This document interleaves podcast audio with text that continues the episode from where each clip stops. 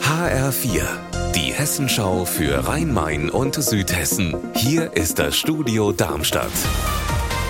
Mit Sascha Lapp. Hallo. Sie soll Kinder unter anderem mit dem Gesicht zur Wand gestellt haben als Strafe. Das sagen zumindest die Eltern über eine Grundschulleiterin im hessischen Ried. Die Rektorin bestreitet das. Politiker fordern Aufklärung und nun gibt es weitere Vorwürfe. Vetternwirtschaft. Silke Sutter. Konkret geht es darum, die Nachmittagsbetreuung an der Grundschule im hessischen Ried, die wird garantiert durch eine private Firma. Und einer der leitenden Geschäftsführer der Firma, das scheint ausgerechnet der aktuelle Lebensgefährte der Schulleiterin zu sein. Das muss nichts heißen, wirft aber Fragen auf. Hinzu kommt außerdem ein Lehrer der Schule. Der ist gleichzeitig eingetragen als offizieller Leiter dieser Nachmittagsbetreuung, also dieser privaten Firma. All das wird jetzt geprüft. In der Weststadthalle in Bensheim gibt es am Abend Spitzensport hautnah. Die deutsche Elite im Badminton empfängt das Nationalteam der Ukraine.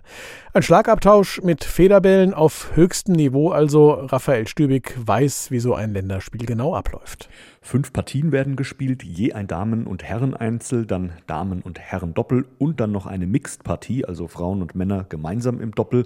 Am Sonntag gab es in Stuttgart bereits ein Aufeinandertreffen mit klarem 5 zu 0 Sieg für Deutschland. Da sind die Ukrainer heute in Bensheim also auf Revanche aus. Los geht's um 18.45 Uhr und da muss man ein bisschen Zeit mitbringen, denn so ein Badminton-Länderspiel dauert circa drei bis dreieinhalb Stunden.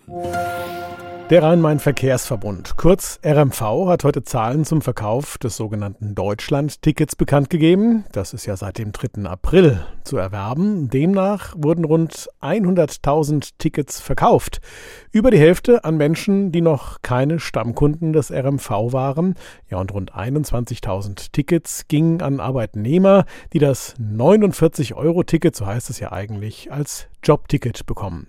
Der RMV zeigt sich zufrieden und freut sich über viele neue Fahrgäste. Ja, und am nächsten Montag, da geht's dann los. Da darf es genutzt werden. Unser Wetter in Rhein-Main und Südhessen. Im Laufe des Nachmittags verdichtet sich die Bewölkung von Westen her. Es bleibt aber trocken und die Luft, die erwärmt sich auf 11 Grad in Berfelden. 13 Grad sind es in Rottgau. Ja, und im Odenwald, da steigt das Thermometer auf 8 bis 10 Grad. Ihr Wetter und alles, was bei Ihnen passiert, zuverlässig in der Hessenschau für Ihre Region und auf hessenschau.de.